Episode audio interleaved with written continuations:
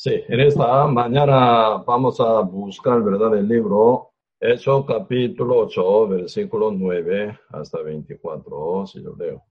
Pero había un hombre llamado Simón que antes ejercía la magia en aquella ciudad y había engañado a la gente de Samaria, haciéndose pasar por algún grande, y a este oían atentamente todos desde el más pequeño hasta el más grande, diciendo, este es el gran poder de Dios.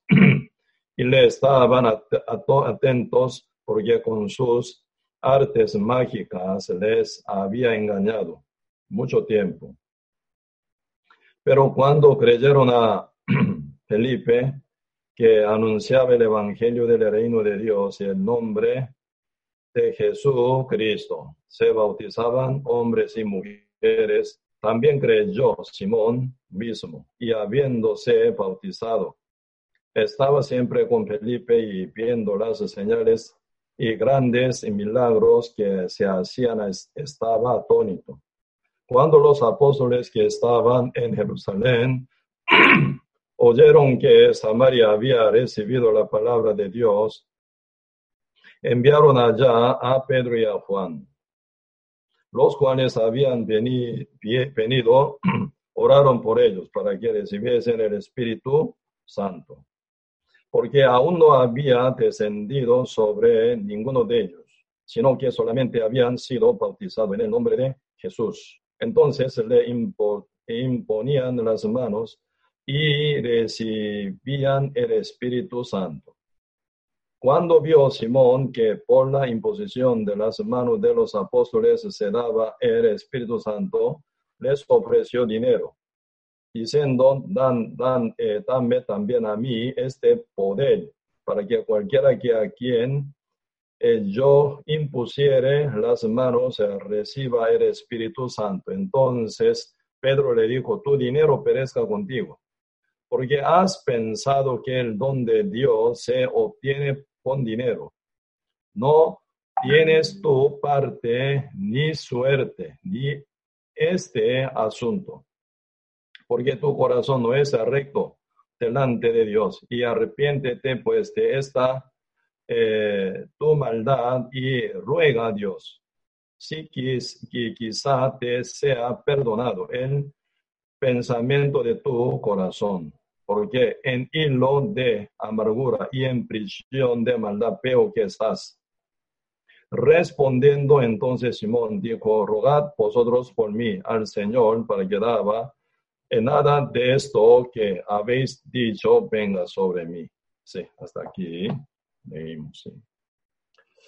Sí. realmente hoy estamos ya realmente asunto eh, ya muy serio, ¿verdad? Y ahora está ya alargándose este asunto de la pandemia, ¿verdad? Constantemente. Y se continúa, ¿verdad? Sí, con más tiempo, bastante tiempo, no un mes, dos meses. Ahora estamos llegando a cinco meses, pero el problema no se reduce, ¿verdad? Sino se agranda más, se aumenta más quienes están afectados. Se nota que se va a llevar bastante tiempo, ¿verdad? No se va a quitar el eh, coronavirus, ¿verdad? Porque, eh, según lado, otro lado, ¿verdad? Aunque uno y encuentra vacuna, pero esa vacuna no va a servir porque siempre eh, virus, ¿verdad? Eh, cada virus tiene, ¿cómo se llama?, función de mutación. Entonces debe, mientras se muta, entonces se cambia, ¿verdad?, su código y entonces al final no funcionaría bien la vacuna, ¿no? Aunque no existe vacuna de resfrío, vacuna de gripe no existe. Porque siempre virus de eh, gripe ¿verdad? O resfrío siempre está mutando, entonces no existe ninguna medicina perfecta, ninguna vacuna perfecta, ¿verdad? Así corona tiene característica, ¿verdad? Característica de eh, como resfrío y gripe, entonces, y aunque se manifieste vacuna, puede ser que se continúe, ¿verdad? Con tal que Dios toque, ¿verdad? Para debilitar ese virus entonces se va a quedar como resfrío, ¿verdad? Algo así, no afecta hasta la vida. Entonces posiblemente puede ser que esté un poco eh, aliviándose, ¿verdad? Esta situación. Si no, ya toda la vida, ya la humanidad tiene que llevar esa situación, ¿verdad? El coronavirus constantemente. Hasta que venga Cristo puede ser. Y lo que está ocurriendo hoy en día, ¿verdad? No solo la eh, pandemia, sino ahora en todo lado está pasando gran inundación y sequía, ¿verdad? Se está bien porcionado, cantidad de agua, ¿verdad? Y puede ser que tenga toda la tierra buen alimento, pero un lado no cae ni una gota de agua. Pero otro lado, ¿verdad? Se unta toda agua, demasiado agua. Entonces, ambas condiciones se ven en destrucción total, ¿verdad? Por falta de agua no puede sembrar ni cosechar. Otro lado, demasiada agua y no puede sembrar ni cosechar. Final, ¿verdad? Se afectan a nivel de, ¿verdad? Y vive, alimentación. Y final va a venir, como tal está escrito en la Biblia, ¿verdad? La hambruna, el hambre. Todo lado como señal mundial va a pasar. Esto está ya pasando. En China, ¿verdad? Y se derrumbó ya mucho edificio antiguo que mantenía por 700 años porque China lleva bastante historia, ¿verdad? Casi cinco años, dice ellos, según ellos, ¿verdad? Entonces, y por 700 años no se cayó, ¿verdad? Y un edificio y casa muy antigua, pero en esta vez, ¿verdad? Por la inundación se llevó todo, ¿verdad? Y por ataque de eh, rebaño de saltamonte, se quedan, ¿verdad? Muchas tierras donde está sembrada, ¿verdad? Quedan peladas. Y ahora ya con inundación. Ahora que, ¿verdad? China, eh, que tiene tierra bien ancha y grande, está por pasar gran hambre, ¿verdad? No solo China, India también. India también queda una gran cantidad de población, está ya pasando gran hambre, ¿verdad? Y arrastrando ese rebaño de, de langosta, comiendo todo y no deja nada para ser humanos. Entonces, y se viene ya hambre. Encima también inundación y sequía y también enfermedad coronavirus. Ahora, otra verdad, también eh, virus que sea peor todavía está por manifestarse también en todo el mundo. Y San Mateo capítulo 24 ya por la boca de nuestro Señor Jesucristo se habló esa parte de profecía como señales, ¿verdad? Como eh, profecía indicativa del final del tiempo. Ya está, ¿verdad? Aterrizado en el mundo entero, ¿verdad? Y además, y realmente cada uno tiene que estar bien preparado para encontrar con Cristo Jesús. El que vino, digo que iba a venir, sí o sí va a venir. Por eso estamos viendo todas las señales que está cumpliéndose hoy en día al pie de letra. Debería estar muy bien preparado con la venida de nuestro Señor Jesucristo para poder encontrar con Él, para poder recibirlo, o sea, para poder estar con Dios, con nuestro Señor Jesucristo. Pero aquí en el mundo hay un caos espiritual también, ¿verdad? Porque cada uno está hablando demasiada cosa, pero no basando en la Biblia, según su idea, según su parecer, según su sueño, según su visión, según su opinión, según su parecer, según su gusto, habla. Entonces uno habla de su propio corazón, según, ¿verdad? Lo que nace de su corazón, y ahí se viene peor también, ¿verdad? Confusión. Cada uno está creyendo en Dios por su manera, por su forma. Entonces, ¿verdad? esa fe, todo termina como fe fraudulenta. Como dice San Mateo capítulo 7, verso 21, dice, no todo el que me dice Señor, Señor, entrará en el reino de los cielos, sino el que hace la voluntad de mi Padre que está en los cielos. Así que la voluntad del Padre está establecida, ¿verdad? Antes de fundación del mundo. Tito capítulo 1, verso 13 está hablando, ¿verdad? Sobre la promesa de la vida eterna que se prometió, dice, ¿verdad? Antes de el principio de los tiempos, antes del principio de, el principio de los siglos. Así que en el corazón de Dios ya está establecida la voluntad de Dios, por la cual uno puede entrar a la vida eterna, uno puede entrar en el reino de Dios, ¿verdad? Pero hoy en día mucha gente inventa mucha doctrina según su gusto, según su parecer, Ahí viene gran peligro contra su propia vida espiritual, contra su propio espíritu, ¿verdad? Porque realmente ahí se mete con toda la mentira, ¿verdad? Diablo se mete y manipulando a la gente y hace confundir y cada, a cada uno lleva, ¿verdad?, a la perdición, perdición eterna. La Biblia está hablando, segunda Tesalonicense, capítulo 1, ¿verdad? están hablando grandemente, dos clases de personas van a caer en la retribución. Castigo eterno y el fuego eterno, dos tipos de personas. Primer caso sería, ¿verdad? Los que no conocen a Dios, dice. Segundo, los que no se sujetan al evangelio de Cristo. Dos tipos de personas. Entonces, primero, ¿verdad? Ignorar a Dios, ese no es justificación, ¿verdad? Mi pueblo perece por falta de conocimiento. Así dice Osea capítulo 3, verso 6, ¿verdad? Entonces, por falta de conocimiento, mi pueblo perece. Entonces, por falta de conocimiento, uno debería aprender más bien, ¿verdad? Tiene que buscar a Dios, tiene que buscar, ¿verdad?, dónde se predica correctamente. También tiene que leer la Biblia, tiene que indagar, ¿verdad?, cómo está escrito en la Biblia para bien de su alma, para bien de su espíritu, porque realmente ese asunto de la salvación es algo serio. Una vez la pierde su alma, eso ya duraría eternamente. Aquí en la tierra, ¿verdad? Cuando uno se fracasa una vez, se puede recuperar mientras está con salud, ¿verdad? Y mientras uno está aquí, ¿verdad? No estudia bien por pobreza, que pasaba cuando pasaba en su tiempo eh, juventud, ¿verdad? Pero realmente debe haber muerto cuando ya se confronta con una situación eterna, con el tiempo eterno, ¿verdad? Ya irrecuperable.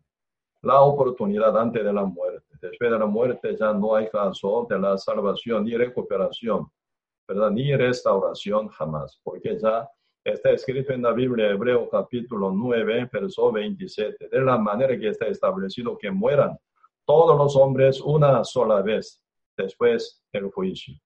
Después de esto, el juicio. El juicio espera después de la muerte, ¿eh? ya no hay salvación. La salvación hasta que mientras que uno mantenga la vida, ¿verdad? Después de la muerte ya demasiado tarde, ya irrecuperable.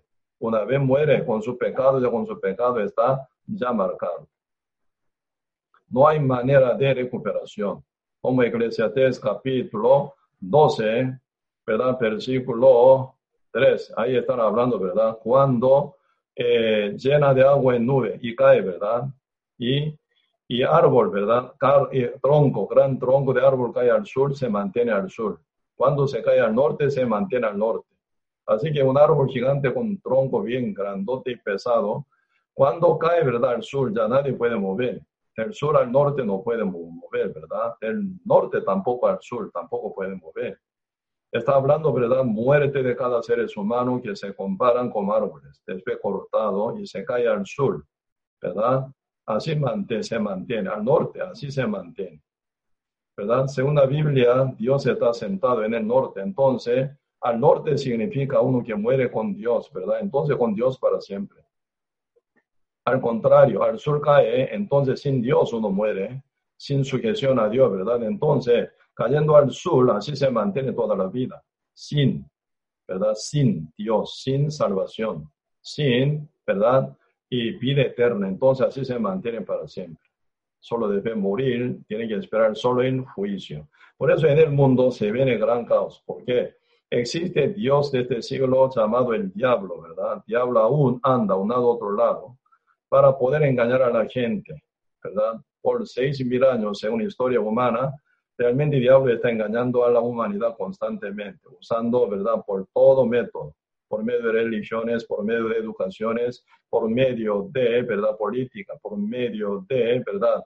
Eh, filosofía, por miles cosas, miles maneras ¿verdad? Por cultura también, por tradición también, ¿verdad? Y diablo está engañando al mundo entero. Lamentablemente el diablo demasiado activo, ¿verdad? Cualquier chico, ¿verdad? Hasta secundario estaba bien, pero entrando en la universidad se vuelve medio raro, ¿verdad? Porque en la universidad se predica algo raro. Hay esta, ¿verdad? Muchos que son, ¿verdad? Profesores, doctores, Entonces ellos medio, ¿verdad? Loco están algunos también, ¿verdad? Siendo doctor, pero dicen que su abuelo es mono, dice. Entonces ellos ya tienen una idea, ¿verdad? Con mucha fe ciega. Dios no existe, dice. Entonces, con esa idea, esa onda, ¿verdad? Tira. Entonces, sin escudo de fe, muchos entran en la universidad. Se vuelve medio loco también, se ve, se ve muy raro, un día, ¿verdad? Universidad de Costa Rica se hizo un convenio con masonería. Nada que ver, ¿verdad? Con masonería. Sí, por lo menos la masonería maneja gran economía, gran ¿verdad? fondo económico. Para recibir algún beneficio puede ser que ellos tiran. Entonces ellos no son tontos, ¿verdad? Dando dinero, por ejemplo, dando fondo económico, apoyando a alguna universidad, siempre va a apoyar más. ¿Cuál? Con su idea, ideología. Su filosofía quiere sembrar en cada universidad, con tal que le da, ¿verdad? Dinero, fondo bastante económico, ¿verdad? Para bien de ustedes. Entonces, ustedes tienen que recibir nuestra idea, nuestra ideología, nuestra filosofía. Ahí se siembra. Entonces, muchos chicos entrando en la universidad sin capaz de distinguir, se mete cualquier idea, filosofía rara, ahí se mete, se hunde y se vuelve medio loco, loco ¿verdad? Realmente estamos en guerra, guerra espiritual. Estamos en lucha terrible, ¿verdad? Que determina la eternidad. Nunca nosotros podemos descuidar nuestra alma. Nunca podemos descuidar, ¿verdad? Nuestro el estado de, ¿verdad? Espíritu.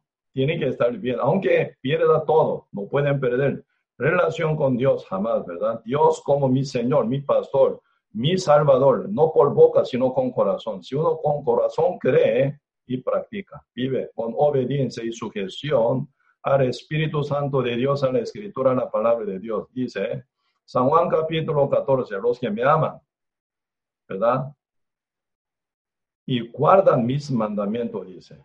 Si realmente quiénes son los que aman, los que recibieron amor de Cristo infinitamente. Entonces, el amor tan grande se brota en su corazón. Entonces, como que amor de Cristo es aceptado en el corazón de uno, por ese amor tan grande uno, ¿verdad? Ama a Cristo. Por lo cual, guarda los mandamientos de Cristo. Por eso uno vive con obediencia y sujeción a la palabra de Dios y final, ¿verdad? Y lleva una vida bien sana, edificante y también, ¿verdad? Con hermoso testimonio y cántico para la gloria de Dios. Nunca se va a borrar el Dios en el corazón de uno, jamás, ¿verdad? Más bien quiere ser más loco para Cristo todavía, siendo salvo uno que está ya sujeto al Espíritu, al Espíritu Santo con el Evangelio de Cristo, ¿verdad?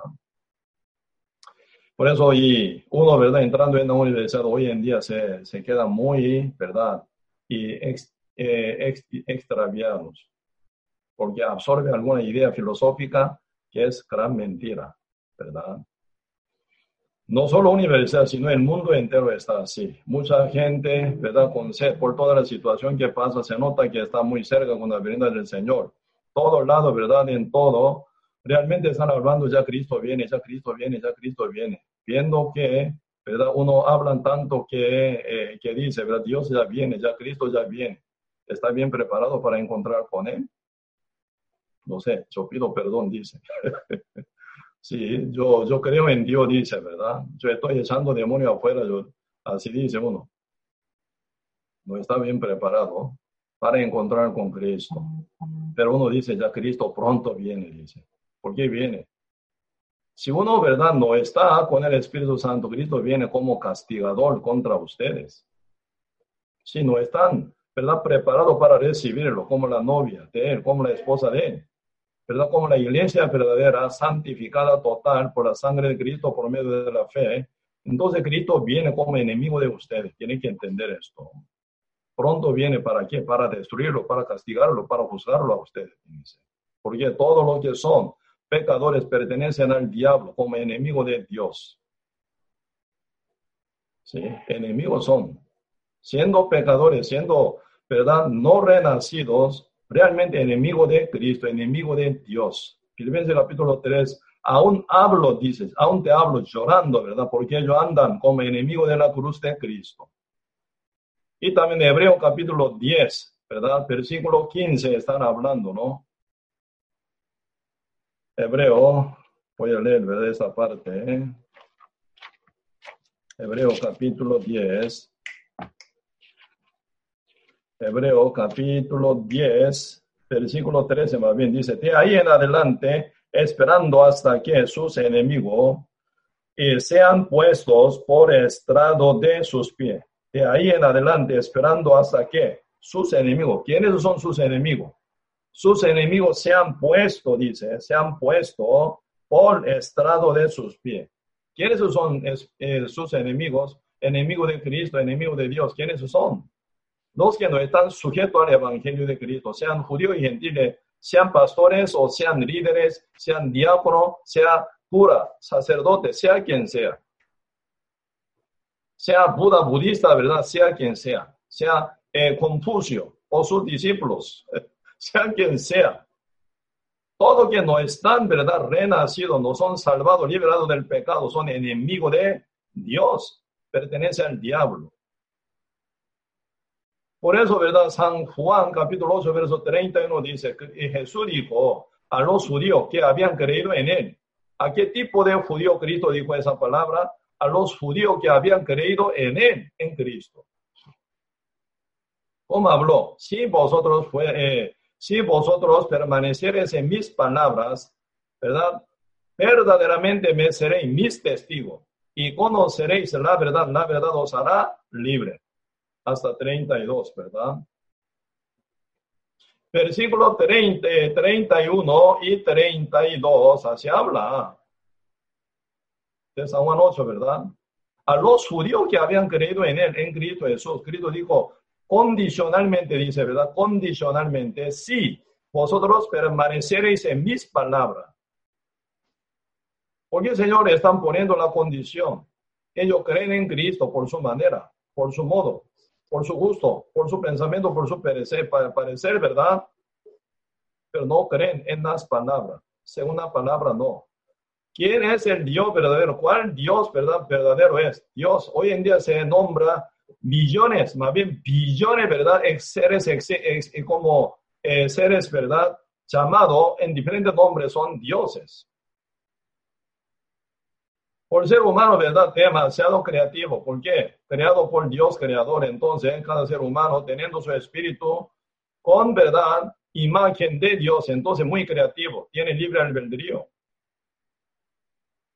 Y también, ¿verdad? Uno ya pueden imaginar, pueden crear miles de cosas. Por eso se inventa demasiada cantidad de dioses.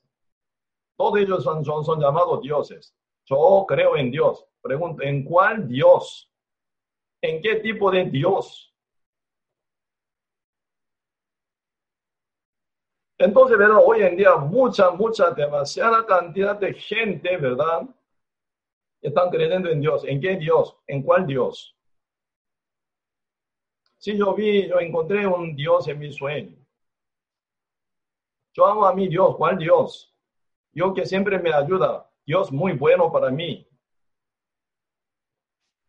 Cuando un Dios le manda dificultad y problemas, persecuciones, enfermedades, y entonces ese no es Dios. Diablo es entonces. Por eso hoy en día están buscando, ¿verdad? Un Dios que le cae bien. Si no le cae bien, no es su Dios, su enemigo. ¿Qué es el Dios verdadero en qué creen? La Biblia está hablando Proverbio capítulo, no, no, eh, San Juan capítulo 1, verso 1 dice, en el principio el verbo, el verbo era con Dios, el verbo era Dios, dice, el verbo. Verso 2, todas las cosas fueron hechas por él, sin él nada fue hecho. Entonces, todas las criaturas fue hecha por él, por el verbo. ¿Cómo funcionó el verbo? Como palabra, ¿verdad? Génesis capítulo 1, en el principio Dios creó los cielos y la tierra. ¿verdad? La tierra estaba desordenada y vacía. Y el Espíritu Santo, ¿verdad? Había sobre eh, la faz del agua, ¿verdad? Y después dice, Dios dijo, sea la luz y fue la luz. Así que Dios es el verbo, el verbo es la palabra de Dios. Su palabra está escrita en la Biblia tal como ustedes tiene en el libro de Dios, el libro de Jehová, la Santa Biblia. En ella se encuentra detalle de la revelación del verbo por la palabra de Dios. Pero la palabra de Dios dice una cosa, la gente cree en otra cosa. ¿En qué Dios está creyendo? Por eso, al final, mucha gente, siendo creyente, ¿verdad? Terminan como enemigo de Dios. Como judíos. Los judíos, ¿verdad? Creen en su Dios, pero al final, ¿cómo terminan? Mata al Dios encarnado llamado Jesucristo. Y también, ¿verdad? Mata a su siervo también, ¿verdad? Esteban fue apedreado por los judíos que son súper creyentes. En el medio de ese, ¿verdad? Asesinos estaba un hombre que se llama Saulo. Saulo, ¿verdad? Era creyente, pero súper creyente. Pero él termina, ¿verdad?, matando a Esteban. Pero aún curiosamente quería matar más cristianos. Porque Saulo estaba creyendo en Dios según su tradición y judaísmo. Y según el rumor que estaba expandido por los mentirosos que, se, que son guardas de la tumba donde Cristo había sido sepultado, ¿verdad? Ellos divulgaron, los guardas divulgaron mentira. Jesús fue, el cuerpo de Jesús fue robado por los discípulos, ¿verdad? Entonces, por esa base de mentira y se divulgaba, ¿verdad? Mucha falsa eh, también doctrina y rumor. Saulo se enganchó en esto, confiando tanto, ¿verdad? En los seguidores del judaísmo, entonces se enganchó. Y realmente creyendo esa mentira finalizó contra la verdad, contra todo quien predicaba, diciendo que Cristo se resucitó. Por eso él termina matando a Esteban. Creen un Dios, pero no Dios verdadero, porque está haciendo contra el final. Hechos capítulo 9, él yendo hacia Damasco para, ¿verdad? Y perseguir más y detener más a Cristiano y matarlo también. Cristo aparece en el medio del camino. Cristo dice, Saulo, Saulo, ¿por qué tú me persigues? Él pregunta, ¿quién eres tú, Señor? Yo soy Jesús, a quien tú persigues.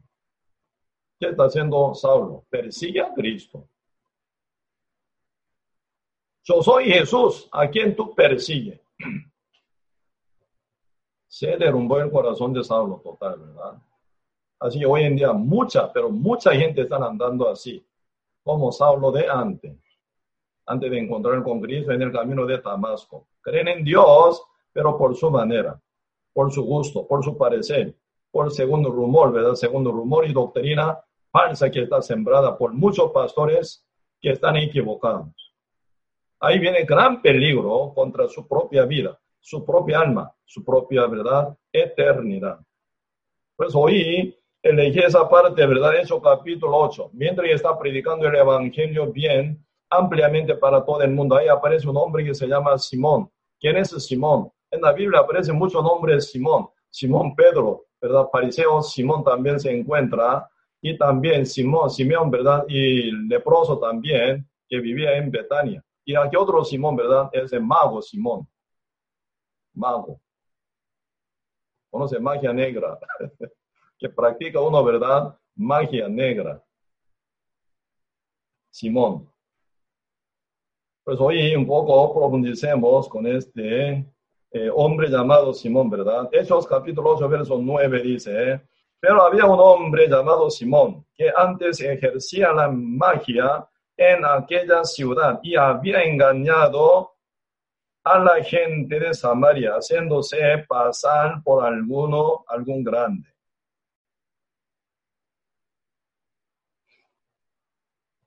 Y es, a este oían atentamente todos, todos de Samaria, desde el más pequeño hasta el más grande, así todos diciendo este es el gran poder de Dios. Y le estaban atentos porque con sus artes mágicas les había engañado mucho tiempo. No poco tiempo, mucho tiempo. ¿A quién? A todos de Samaria. ¿Verdad? Entonces ese hombre llamado Simón, siendo mago, engañaba a muchos, a los pequeños y grandes, a todos y mucho tiempo engañaba. Y siendo alabado él siempre, ¿verdad? En medio de esa ciudad de Samaria, ¿verdad? Ciudad Samaria, él fue muy levantado, muy elevado, muy glorificado. Este es gran poder de Dios. ¿A quién alaba tanto así? A uno que ejerce la magia.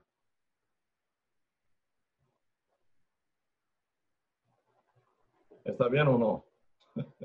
Está perdido.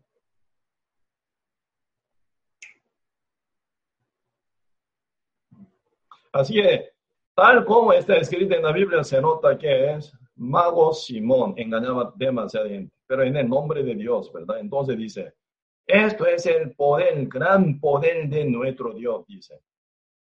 Uno que practica la magia, uno que practica magia negra, uno que tiene contacto con el diablo, ¿verdad?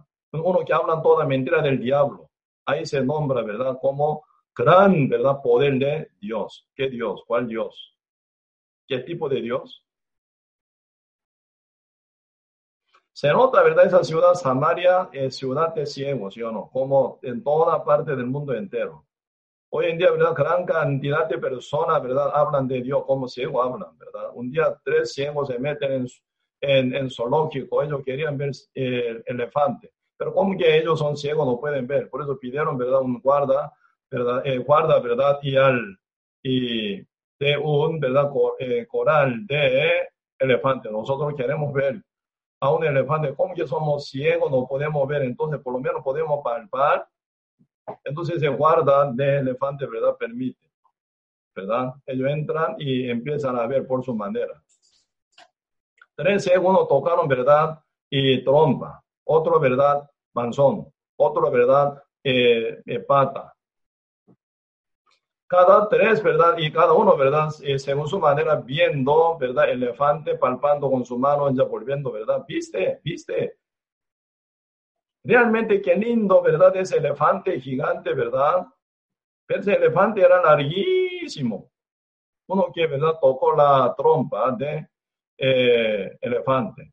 Sí, el elefante es larguísimo, porque tocó su trompa.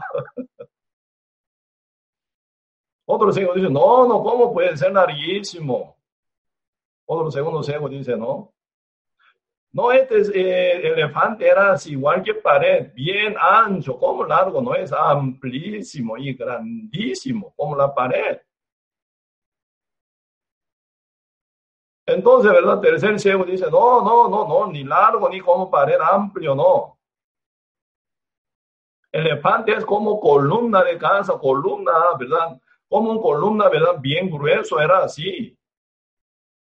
Cada uno palparon por su manera siendo ciego. Tiene su propia imaginación este elefante. Como que no ven, imaginan. ¿Verdad? Así está pasando hoy en día. Según su manera, según sus imaginaciones, uno ven a Dios, uno encuentran con Dios y reciben a Dios. Por eso, ¿verdad? En esa ciudad de ciego, ¿verdad? En Samaria está ocurriendo, ¿verdad? Ese mago está bien nombrado como gran poder de Dios. Uno que practica la magia negra, conectando, ¿verdad? Con el diablo, mintiendo a la gente, engañando a los ojos. ¿Cómo puede ser, verdad? Ese tipo de, ese tipo de, verdad, persona llamada Simón, como gran poder de Dios. Hoy en día, ¿verdad? Muchos magos están metidos en diferentes iglesias evangélicas también. Según ellos, ¿verdad? Están hablando, profetizando, viendo visión de Dios, ¿verdad? Pero ellos son magos, tienen función de mago de magia, engañan los ojos de hombres y mujeres y niños y grandes, a todos. Por eso están hablando un Dios, ¿verdad? Extraño, un Dios muy raro, un Dios, ¿verdad? Totalmente equivocado.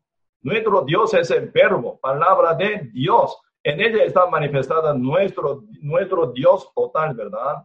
Sin palabra de Dios no tiene que ser convencido para nada. Por la palabra tiene que llegar a conocer a Dios y creer en Dios, en el verbo, en la palabra de Dios. Si no, uno se tuerce final y termina mal, uno final paga, ¿verdad? Uno mismo paga por toda la eternidad. Por eso ahora aquí y eso capítulo 8, aquí vemos sobre este hombre, ¿verdad? El mago Simón. Hechos capítulo 8, otra vez yo leo, verso 9, pero había un hombre llamado Simón que antes ejercía la magia en aquella ciudad y había engañado a la gente de Samaria, haciéndose pasar por algún grande. Se está bien nombrado, ¿verdad? Hoy en día mucho, ¿verdad? Gran siervo de Dios, gran apóstol le dice, ¿eh? gran profeta dice, ¿eh? son magos, son muchas veces. Verso 10, a este oían atentamente todos, desde el más pequeño hasta el más grande, diciendo, este es el gran poder de Dios. Y le levan, él estaba atentos porque con sus artes, magias, le había engañado mucho tiempo. Pero cuando creyeron a Felipe, Felipe, ¿quién es? El diácono de la iglesia en Jerusalén, ¿verdad?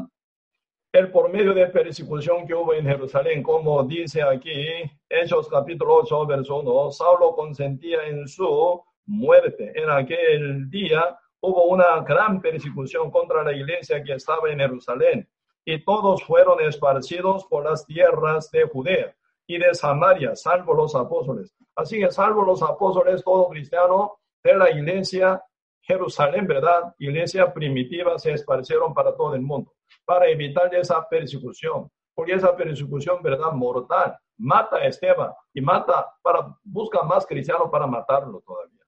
Por eso expanden, ¿verdad? Todo cristiano para evitar esa persecución, pero como ellos tienen el evangelio verdadero en su corazón, siguen predicando. Por eso Felipe llegó, ¿verdad? Felipe llegó en la ciudad Samaria. Empezó a predicar el evangelio. Entonces mucha gente oyendo a Felipe quedaron, ¿verdad? Creyendo, dice verso 12. Pero cuando creyeron a Felipe que anunciaba el evangelio del reino de Dios, el nombre de Jesucristo, se bautizaban eh, hombres y mujeres. También creyó Simón mismo y habiéndose bautizado.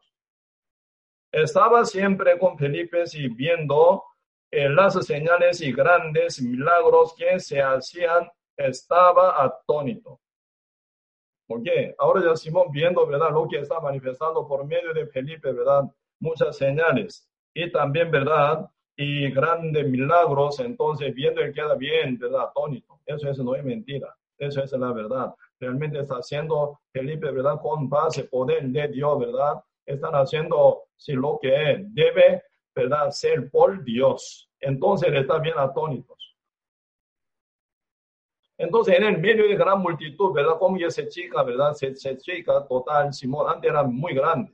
En el medio de todos los ciegos era muy grande, ¿verdad? Pero ahora llegando Felipe con el evangelio verdadero, predica el reino verdadero del Señor, entonces, y todos los ciudadanos, ¿verdad? Quedan, ¿verdad? Bien despiertos, entonces ahora, ¿verdad? Mira lo que está hablando, lo que está haciendo, ¿verdad? Felipe. Ese es verdadero milagro, verdadera señal. Lo que está compartiendo es verdadero palabra de Dios. Entonces ellos están bien atónitos. Entonces se chico total, se menguó total, ¿verdad? Simón, mago Simón.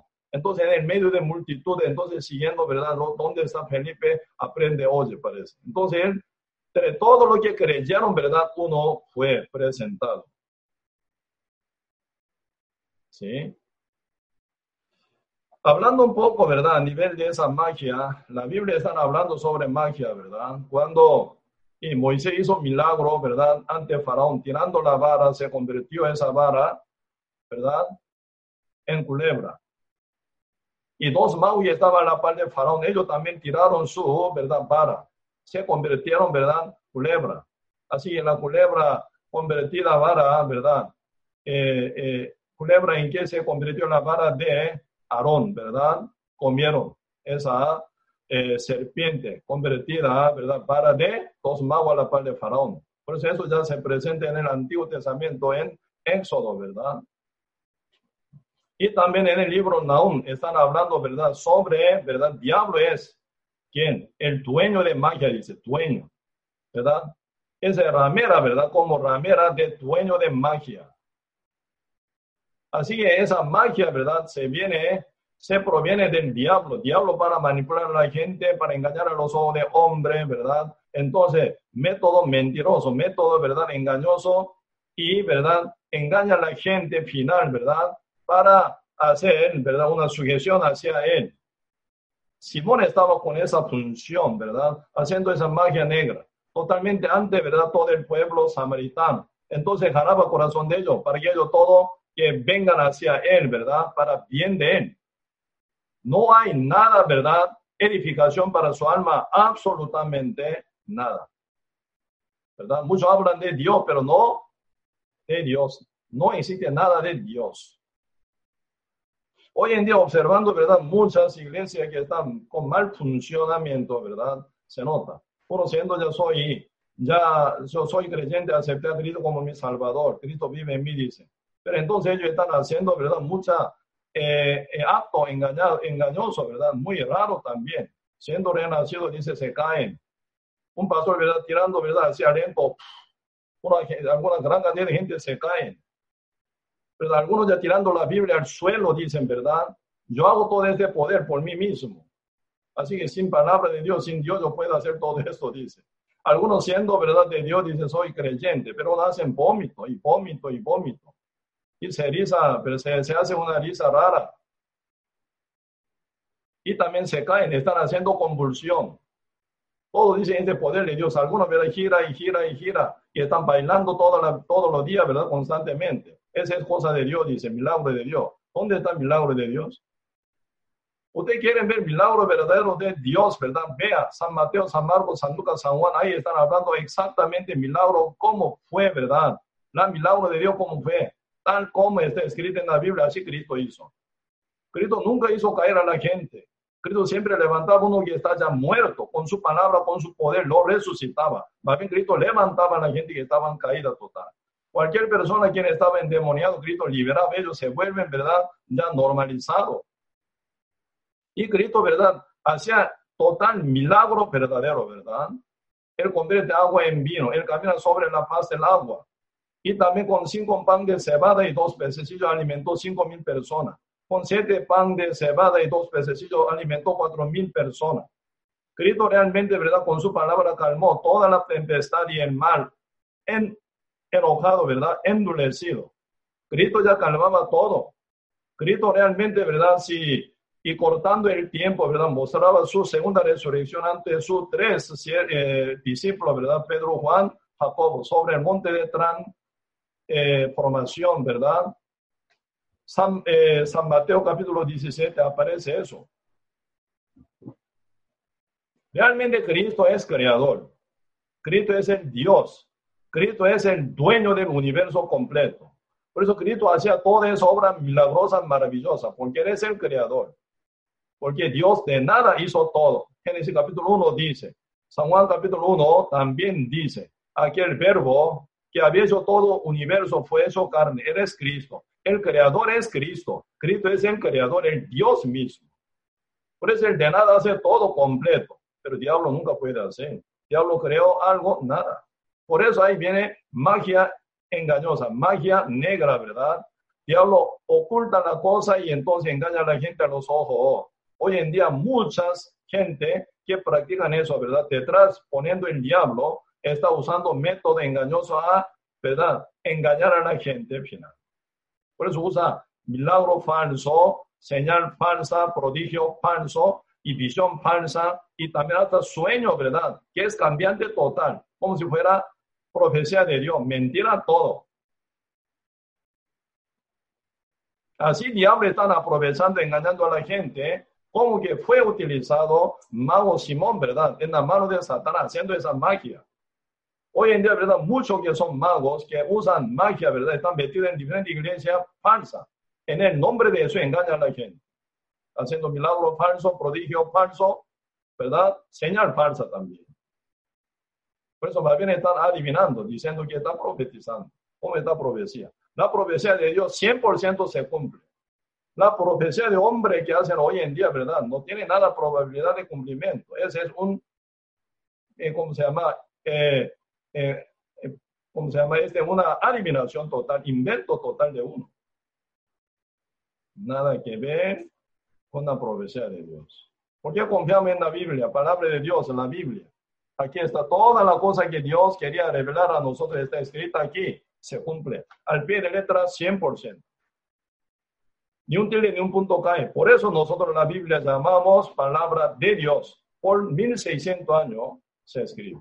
De vez en cuando hasta escritores, ¿verdad? Hasta escritores no pueden entender. Ya, el libro Daniel. ¿Cuántas veces Daniel dice, ¿qué es esto, Señor? ¿Qué es eso, Señor? No entiendo. Más bien Dios dice, no importa que tú no sepas escríbalo, guárdalo hasta el final del tiempo. Va bien, sellala esa palabra, porque no es para ti, es para último tiempo. Hoy en día estamos compartiendo cada martes, ¿verdad? El libro de Daniel. Ya estamos tocando ya capítulo 12. Cuesta terminar, ¿verdad? Hay mucho que compartir en capítulo 12. Ahí Señor dice, eh, guárdalo. No importa que tú no sepas. Escríbelo, guárdalo hasta último tiempo. Esa es cosa del final del tiempo. Hoy en día se se explica eso, porque estamos en el último tiempo, el final del tiempo estamos. Así es la Biblia, ¿verdad? Nunca se cae. Hasta escritor no entiende, pero se escribe. Pero a su debido tiempo se cumple al pie de letra.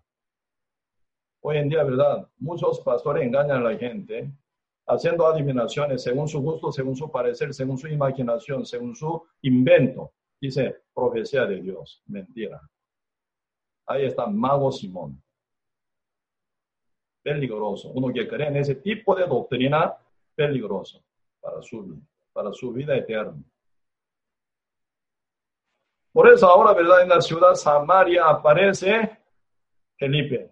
Felipe, ¿quién? Un diácono, un hermano, ¿verdad? Pero él se convierte en predicador. Por eso yo digo, la predicación no es asunto de pastores, siendo renacido salvo justo, ya teniendo evangelio, buena noticia, sellado del Espíritu Santo en su espíritu, ya tiene que abrir la boca para anunciar el evangelio. ¿verdad? ¿Quién engendra cordero? ¿Pastor o oveja? Oveja. Entonces, siendo oveja, uno tiene que estar bien preparada para engendrar, ¿verdad? Cabritos, mucho cabrito para la gloria del Señor, ¿verdad? Siendo hermanos, hermana, renacido en Cristo Jesús. Tienen, teniendo el evangelio verdadero, ya son predicadores, debe ser. Así debería crecer. ¿Sí? Ese asunto de salvar alma con el Evangelio de Cristo no es asunto de pastor, ¿verdad? Pastor también una oveja,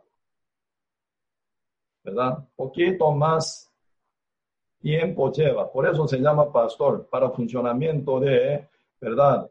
Y servir a la iglesia. Por eso se llama pastor. Pastor no es, ¿verdad? Pastor, pastor. Pastor, pastor verdadero es Cristo. Hasta pastor es una ovejita o corderito puede ser, un carnero. Por eso, ¿verdad? Y aún sirviendo a la iglesia con su don que el Señor les ha dado, ¿verdad? Y uno predica y sirve al Señor con la iglesia, ¿verdad? Pero asunto de evangelización es para todo justo renacido. Felipe no era apóstol, no era pastor, no era líder principal de la iglesia Jerusalén, pero un hermano fiel, sellado del Espíritu Santo, él tenía sabiduría porque tiene humildad. Entonces, Señor, ¿verdad? Revela mucha sabiduría a él. Entonces él fue, ¿verdad? Elegido entre siete diáconos de la iglesia Jerusalén. Uno era Felipe, pero él tiene corazón de evangelizar. Predica, ahora en Samaria, Samaria predica, ¿verdad? Encontrando con el mago Simón. Simón quedó humillado ante Felipe. Porque Felipe predica el evangelio verdadero. Hablan del reino verdadero, ¿verdad? Con guía y también con una manifestación espiritual verdadera. Entonces él, ¿verdad? y está ya ganando alma en Samaria, cumpliendo, ¿verdad?, esa palabra que el Señor dijo como último testamento ante su discípulo. Hechos capítulo 1, verso 8 dice, cuando haya venido el Espíritu Santo, tendréis el poder y me seréis testigos en Jerusalén, en toda Judea, en Samaria, hasta lo último de la tierra. Final, llegando el Evangelio hasta Judea, toda parte de Judea, ¿verdad? Termina muerto Esteban, se viene persecución, entonces se expande todo lado, ¿verdad? Y cristiano renacido. Por eso Felipe llega en ciudad Samaria para el cumplimiento de la promesa de Dios que dijo, seré, me seré testigo en Jerusalén, en toda Judea y en Samaria. Por eso ahora ya Felipe está en Samaria por como enviado de Dios. Por eso Felipe ahora predica, predica un poco con palabra verdadera, llevando señal y prodigio de Dios, ¿verdad? Ahí queda total, menguado total, el falso profeta, mago Simón. Porque ya los samaritanos creyeron, ¿verdad? Los que eh, predican, ¿verdad? Eh, Felipe, ahí ellos ya, ya tienen distinción, ¿verdad? Pueden distinguir. Entonces ya Simón, ¿verdad? Siguen en el lugar de dirigir a los samaritanos. Ahora sigue paso de Felipe. Pero profundizando ahí, ¿verdad? El mago Simón se nota que sin arrepentimiento, él sigue. Así que nunca nace vida eterna verdaderamente en esa condición.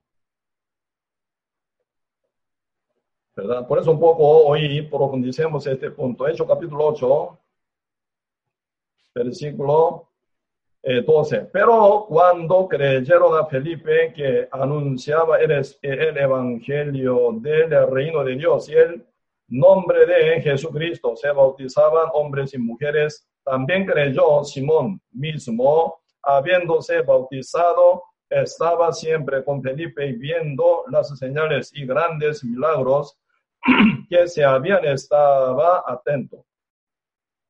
Cuando los apóstoles que estaban en Jerusalén oyeron que en Samaria había recibido la palabra de Dios, enviaron allá a Pedro y a Juan.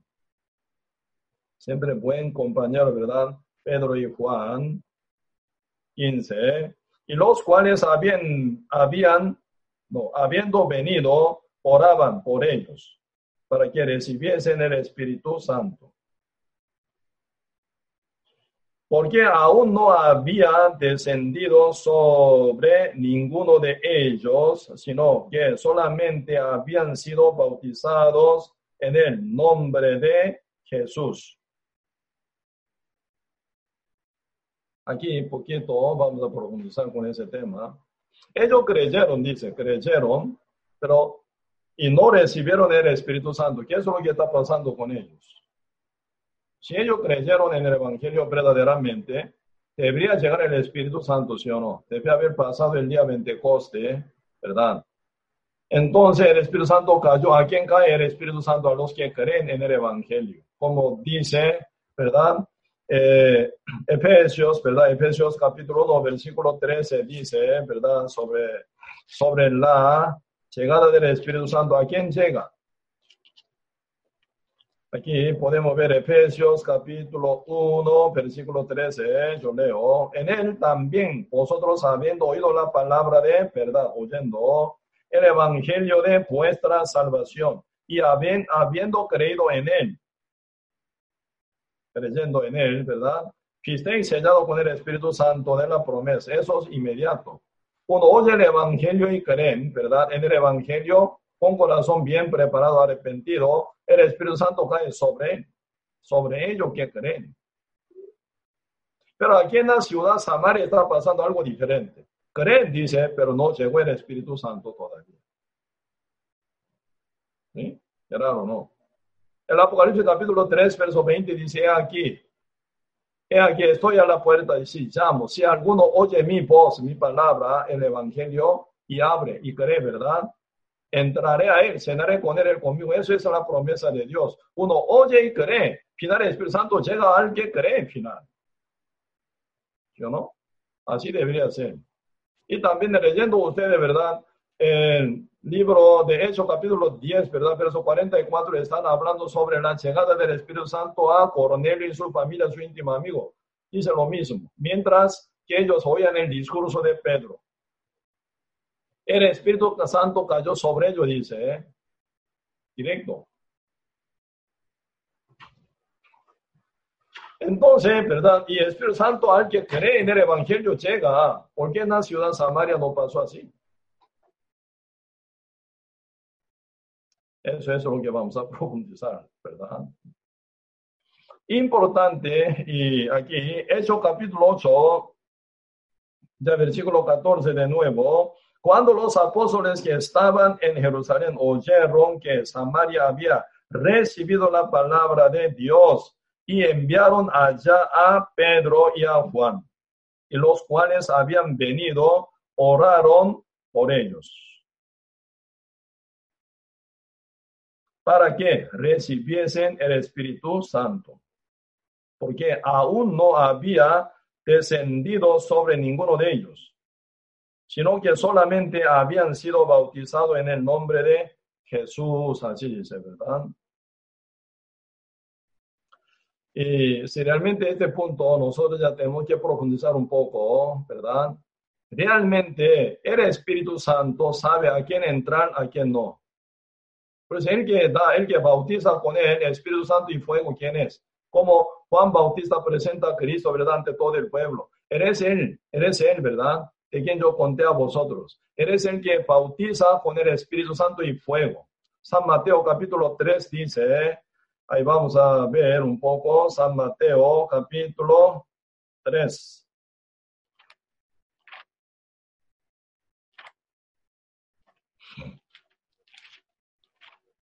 San Mateo capítulo 3, versículo 12 dice, 11, y yo a la verdad os bautizo en agua para arrepentimiento. Por eso Juan Bautista, ¿verdad? Dando bautismo con el fin de arrepentirse cada pueblo para llegar a creer y oír a Él con corazón preparado. Sin arrepentimiento uno no puede creer en el Evangelio verdadero. Porque arrepentimiento no es pedir perdón toda la vida, arrepentimiento es dejar creer mentira. Porque el diablo, ¿verdad? Para que uno no crea en la verdad, en el Evangelio verdadero, siembra mucha doctrina falsa para que creyera. Entonces uno cree en la doctrina mentirosa, una doctrina falsa. Nunca pueden creer la verdad. Conocer si dos cosas pueden, mentira y verdad pueden en su cabeza, pueden archivar en su cabeza. Como conocimiento tenerlo puede ser, pero no puede creer dos cosas. ¿Verdad? Creer significa aceptar como suyo. Si usted acepta la mentira como la suya, no puede creer la verdad nunca. Por eso es importante arrepentimiento, dejar creer la mentira para poder estar preparado, volviendo cero, vacío y recibe Cristo. Por eso es importante el corazón, formación de nuestro corazón para alcanzar la vida eterna. San Mateo capítulo 5, verso 3 dice, bienaventurado. Así no cae toda esa bendición, a todo, todo, todo no cae. ¿eh? Bienaventurados los que son pobres en espíritu. Pobre en material no dice, ¿verdad? Mucha gente, ah, pobre, entonces pobres son bendecidos, ricos son maldecidos. No, no están hablando de material. Siendo súper millonario, hipermillonario puede ser con corazón pobre también. O algunos siendo bien pobre, ¿verdad? Súper pobre, fracasado, pero pueden tener corazón altivo, puede ser también. Señor está hablando a nivel del corazón.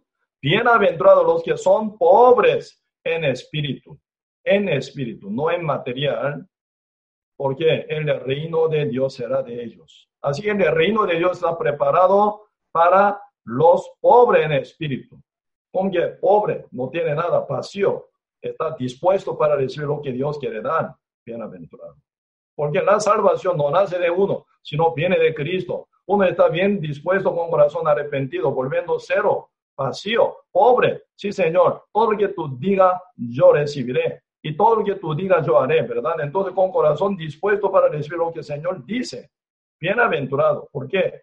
Así se viene la salvación y la vida eterna por medio de la palabra de Cristo. Por eso teniendo corazón pobre, puede recibir lo que Cristo da. Cristo dice, como tierra fértil, bien vacía, puede recibir la semilla, ahí se brota y crece como planta y lleva fruto, 30 por 1, 60 por 1, 100 por 1.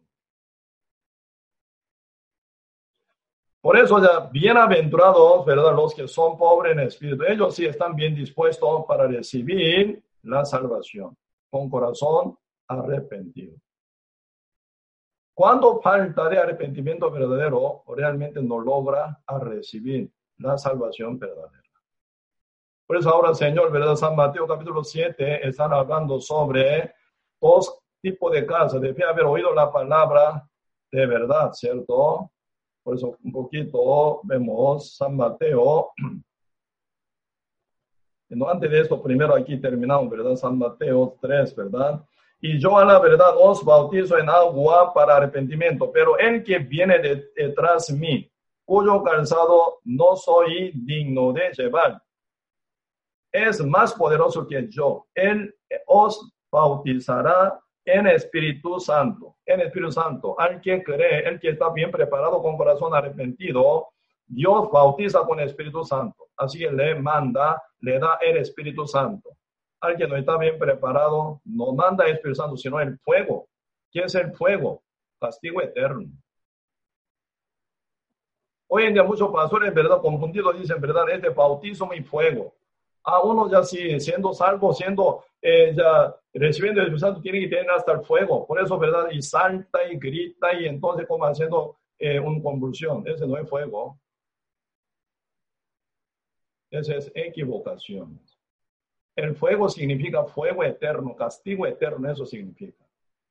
Uno que recibe el Espíritu Santo ya está sellado, renacido, ya está preparado para entrar al cielo. Si no, ya fuego prepara para uno castigo. Por eso ahí, verso 12 explica, Su aventador está en su mano, aventador. ¿Qué es aventador? Función de aventador, cuando uno cosecha, ¿verdad? Y pega y pega, ¿verdad? Para descascarar, ¿verdad? La paja, quitando la caja del grano. Entonces está mezclado paja y grano, ¿verdad? Entonces con aventador así levanta, a mano pesada levanta así. Viene viento, entonces toda paja bien liviana, ¿verdad? Se cae por otro lado. Grano que pesado, entonces se caen así. Por eso se, ¿verdad? Dividen, aventan así, ¿verdad?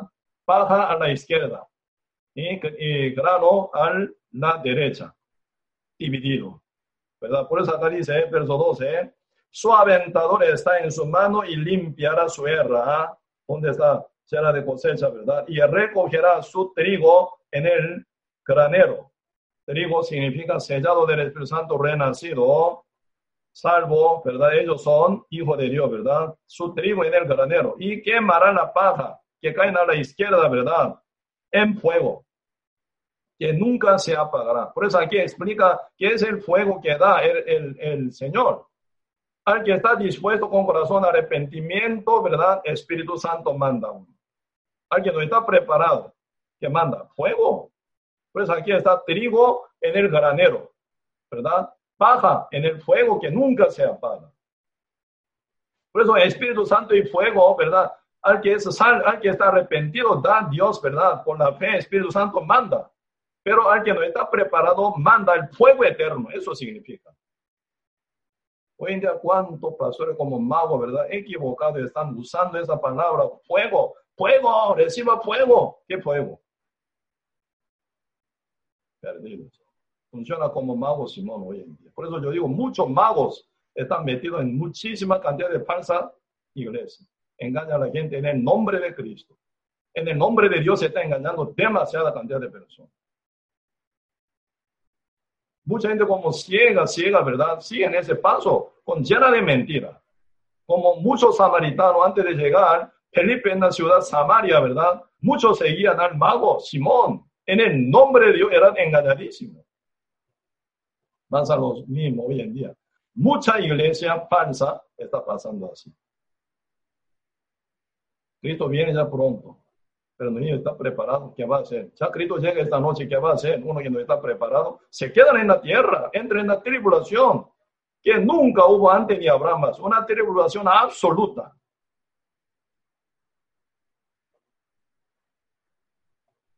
Por eso mañana, el pasado mañana, el martes, quisiera compartir un poco sobre el día 1290 y 1300, ¿verdad? 35.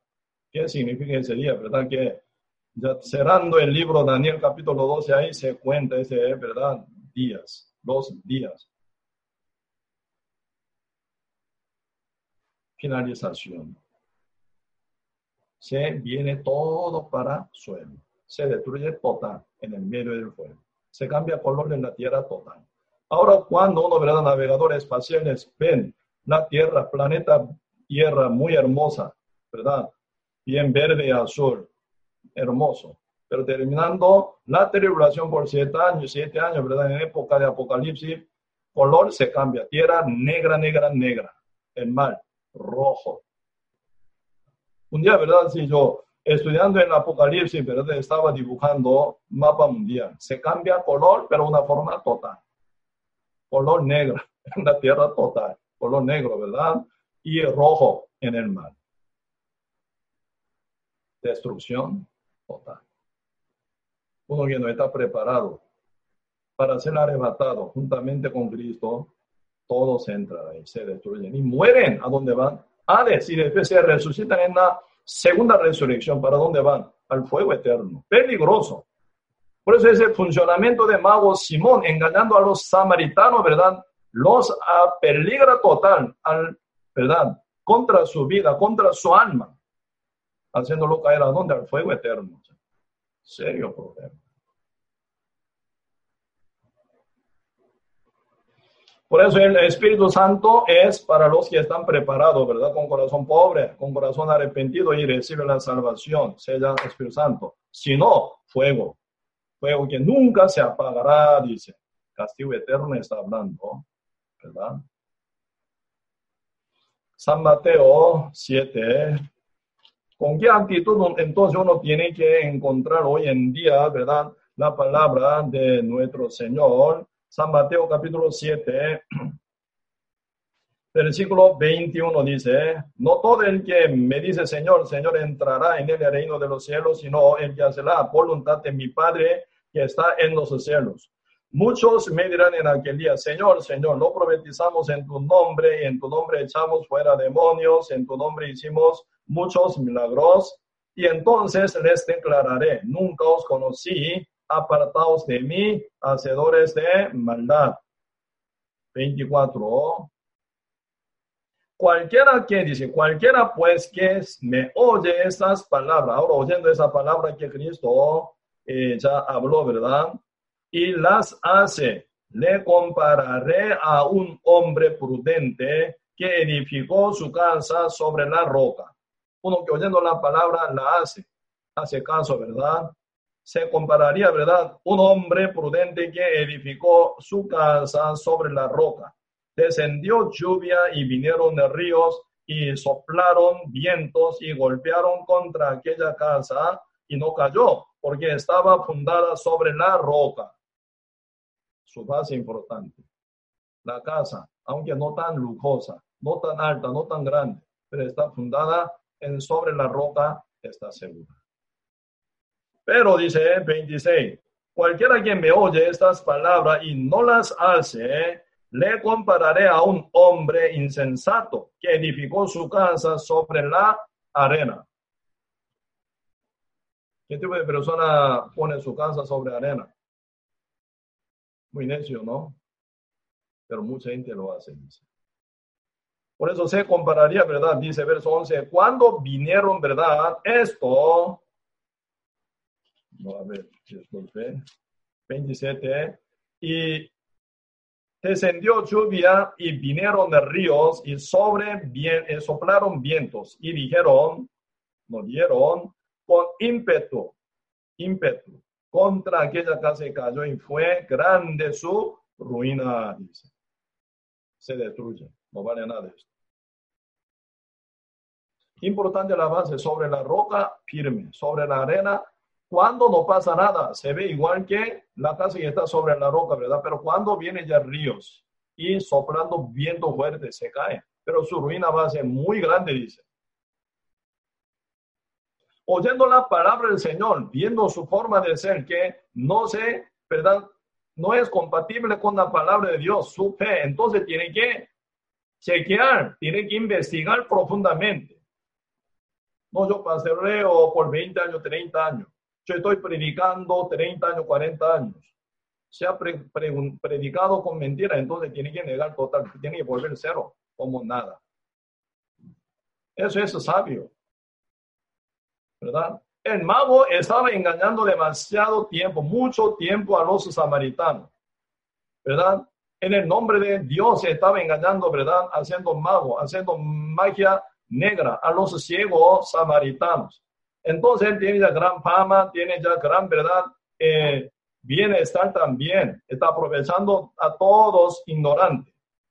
¿sí? Ahora llegó Felipe con el evangelio verdadero, haciendo milagros, señales, prodigio verdadero que Dios permite que haga Felipe. Entonces, viendo toda esta cosa, tiene que ser con el corazón de Simón, ¿verdad? Tiene que ser quebrantado arrepentido, humillado y reconociendo que yo he engañado a toda la gente. Y volver cero como pecador. ¿Cómo hago? ¿Verdad? ¿Cómo hago? Felipe, ¿cómo hago? Yo soy mago, ¿verdad? Mentiroso, engañoso, malvado soy. ¿Cómo hago? Con este estado, así yo muero, no puede entrar al cielo, ¿no? Entonces, por favor, que ayude a mí debería volver con corazón quebrantado, humillado, arrepentido total. Para llegar a creer en el Evangelio verdadero y transformación, ¿verdad? De su corazón y su vida. Pero mientras que Felipe estaba predicando en la ciudad Samaria, ¿verdad? Él estaba metido en el medio de gran cantidad de samaritanos, ¿verdad? Él también estaba, creyó en él, según él, ¿verdad? Creyó, pero la Biblia no ampara que él creyó verdaderamente. Por eso, ahí, ¿verdad? Daniel, en, eh, eh, Pedro, ¿verdad? Pedro y Juan llegan en la ciudad Samaria y encontrando con toda esa multitud de gente, viendo que ellos no están con el Espíritu Santo todavía. Ya vamos a ver. ¿Y cómo sabían los apóstoles que ellos no recibieron, verdad? No recibieron el Espíritu Santo. Está volviendo a Hechos, capítulo 8. Hechos, capítulo 8.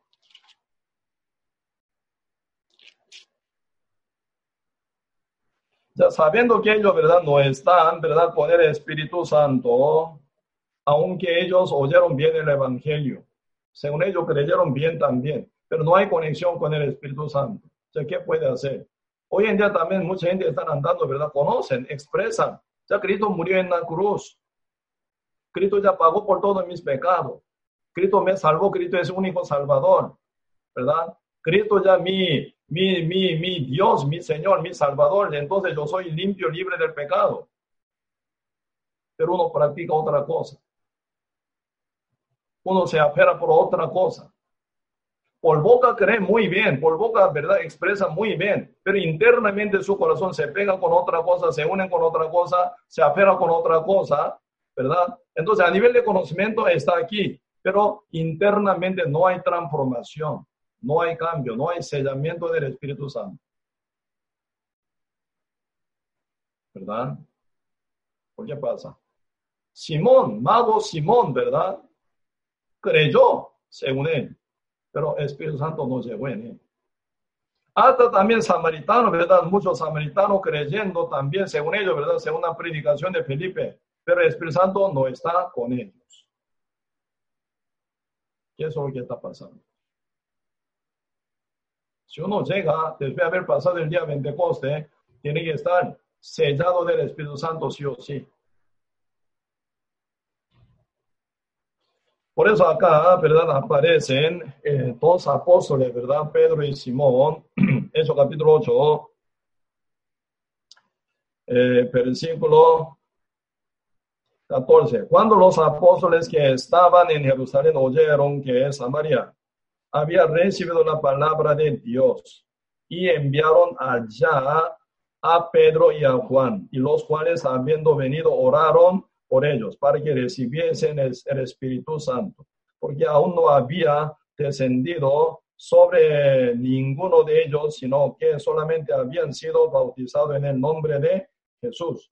Entonces les imponían las manos y recibían el Espíritu Santo. Cuando vio Simón por la imposición de las manos de los apóstoles se daba el Espíritu Santo y les ofreció dinero. Ahí sale la falsedad de Simón, ¿verdad?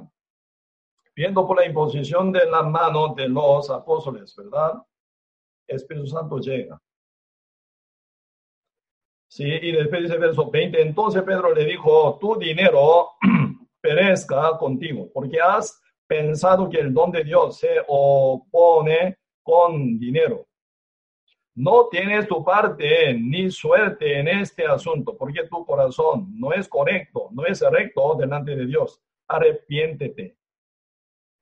Pues de esta tu maldad y ruega a Dios, y si quizá te sea perdonado el pensamiento de tu corazón. Pues ahora aquí, ya podemos ver, ¿verdad? Se manifiesta primero corazón de Simón, mago Simón, no está para nada arrepentido, con su dinero quiere manipular cosas de Dios. Así que no llegó, ¿verdad? Su profundidad de arrepentimiento. Aunque no se vuelve, ¿verdad? Total cero, pecador. Así que, ¿verdad? No, entonces está preparado su corazón, reconociendo su maldad como pecador, como muerto. ¿Verdad? Y también total traidor contra Dios y también, ¿verdad? Total malvado contra Dios. Si él hubiera reconocido su pecado total, ¿verdad? No hubiera expresado de esa forma, yo te doy dinero, me da ese don, me vende ese don. ¿Qué quiere entonces? Mago Simón quiere mantener su fama todavía. Mago Simón quiere mantener su posición todavía. Mago Simón quiere mantener, ¿verdad? Su grandeza que llevaba antes igual Solo quiere cambiar método antes con magia, pero ahora por dinero comprando ese don que tiene Pedro, ¿verdad? Yo voy a hacer lo mismo igual que antes. Voy a ser famoso en esta ciudad, Samaria. Se nota en su corazón total, para nada está, ¿verdad? Desviado, no está arrepentido. Jesucristo dice, arrepentido, dice, ¿verdad? Y creer en el Evangelio, porque el reino de Dios está cerca. ¿Quién puede entrar en el reino de Dios? Que es arrepentido. ¿Qué es arrepentimiento? Dejar todo lo pasado engañoso y mentiroso y volver cero, reconociendo pecador que está listo para ir al fuego. Entonces sí, pueden creer en el evangelio verdadero. Mago Simón no está en este punto. Eso nada que ver con el Espíritu Santo, ¿verdad? Está bien regañado. Tú perezca, dice, ¿verdad? Con tu dinero, ¿verdad? Tu maldición continúa también todavía con tu dinero. Así no está preparado para nada, ¿verdad? Para recibir el Evangelio. Pero caso de, ¿verdad? Samaritano, ellos habían sido bien engañados, ¿verdad? Pero falta un clave, siempre, ¿verdad? Y uno llega a conocer, pero algo falta. Ese donde falta Espíritu de Dios tiene que tocar. ¿Sí? ¿Qué significa imposición de mano? Hoy en día muchos pastores usan, ¿verdad? imponiendo manos, dicen que el Espíritu Santo ya recíbalo, reciba el Espíritu Santo. Mentira, ¿cómo recibe el Espíritu Santo con su mano? Esa imposición de mano tiene mucho, ¿verdad? Eh, significado en diferentes lados. Primer presentación está Éxodo capítulo 29, ¿verdad? Cuando Moisés transmite su, ¿verdad? Liderazgo, ¿verdad? A Aarón, ¿verdad? O levanta a Aarón, ¿verdad? Como sacerdocio arónico está ahí hablando primer, primera vez, ¿verdad? Imposición de mano y CFC continúa. Literalmente, ¿verdad? Imposición de mano significa trasladar, pasar o encargar, ¿verdad? La Biblia habla en primer parte, Éxodo, capítulo 29. Entonces, traslada. Por ejemplo, ya aquí, ¿verdad? Los apóstoles y imponen su mano. Orando primero, ¿verdad? Imponen la mano. ¿Qué significa? Ese caso imponen la mano de Dios, ¿verdad? Que el Señor mande Espíritu Santo a ellos. Entonces, en este asunto de enviar el Espíritu de Dios, no depende de hombres apóstoles, ni depende de lo que quiere recibir, sino de Dios. Entrega total en la mano de Dios, orando, ¿verdad? Que eso es lo que parte. Entonces, el Espíritu Santo, ¿verdad? Se encarga de ese punto para enviar su Espíritu Santo a los que creyeron. Hoy en día también, ¿verdad? Y llegando uno hasta conocer, pero no está aún sellado con el Espíritu Santo. Un clave falta aún, ¿verdad? Entonces, ¿eso qué? Espíritu de Dios tocaría. Y también resolver ese punto. Cuando uno ya viene clic, entonces se viene ya como abierto, ¿verdad? Como dice, si alguno oye mi voz y abre la puerta, ¿cómo puede abrir la puerta? Si oye mis palabras, ¿verdad? esa palabra siendo clave puede abrir el corazón. ¿Sí? El Espíritu Santo puede entrar. Cornelio y su familia íntima, amigo, ¿verdad? Oyendo el discurso de Pedro, oyendo la palabra, ahí está clave. Con cliqueando, ¿verdad? El corazón quedó abierto, creyendo en el Evangelio, el Espíritu Santo llega. Pero muchas veces llega hasta conocer, pero no llega a creer cómo debe ser, ¿verdad? Entonces, ahí falta un un, un, eh, un ajuste, ¿verdad? Por eso, los apóstoles que están en Jerusalén llegan hasta Samaria para ajustar ese punto. Orando ante Dios, ¿verdad? Y entregando la palabra clave. ¿eh? Y final uno llega a conocer como total arrepentido verdadero. Entonces se oye bien el evangelio de la salvación. Esa palabra de Dios abre el corazón. Abierto el Espíritu Santo llega, ¿verdad?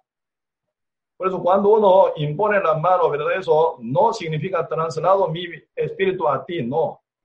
Entrega esto en la mano de Dios, ¿verdad? Señor, usted toca. Pero ahí estoy compartiendo, hasta estamos compartiendo. Pero Señor encarga. Cuando uno llega a arrepentirse verdadero, ya con negación total de su obra, de su justicia, de su verdad y, y toda verdad que hizo ante Dios como nada. Soy pecador puro, Cristo pagó por todos mis pecados una vez para siempre. Por su sangre estoy ya liberado del pecado.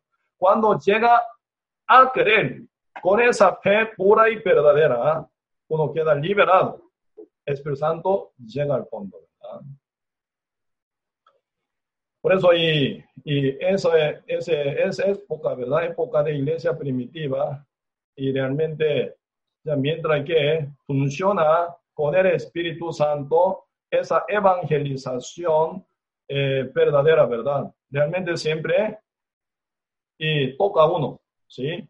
Uno que está ya arrepentido, verdadero, como samaritano, el Espíritu Santo llegó. Pero, ¿verdad? Viendo Simón Pedro, ¿verdad? Se nota, él no está arrepentido verdadero. Tiene mucho conocimiento, mucha fama, mucha grandeza, pero no está bien preparado. A él no llega el Espíritu Santo final, ¿qué es lo que llega? Fuego llega. Final llega, ¿verdad? Gran. Acá dice, y el de amargura y prisión de maldad. Llega a él, mago Simón. ¿Por qué? No tiene corazón verdaderamente preparado ni arrepentido. Si quiere mantener su vida pecaminosa, solo cambiando su método, el Espíritu Santo en el lugar de ¿verdad? entrar en él, manda fuego, castigo final.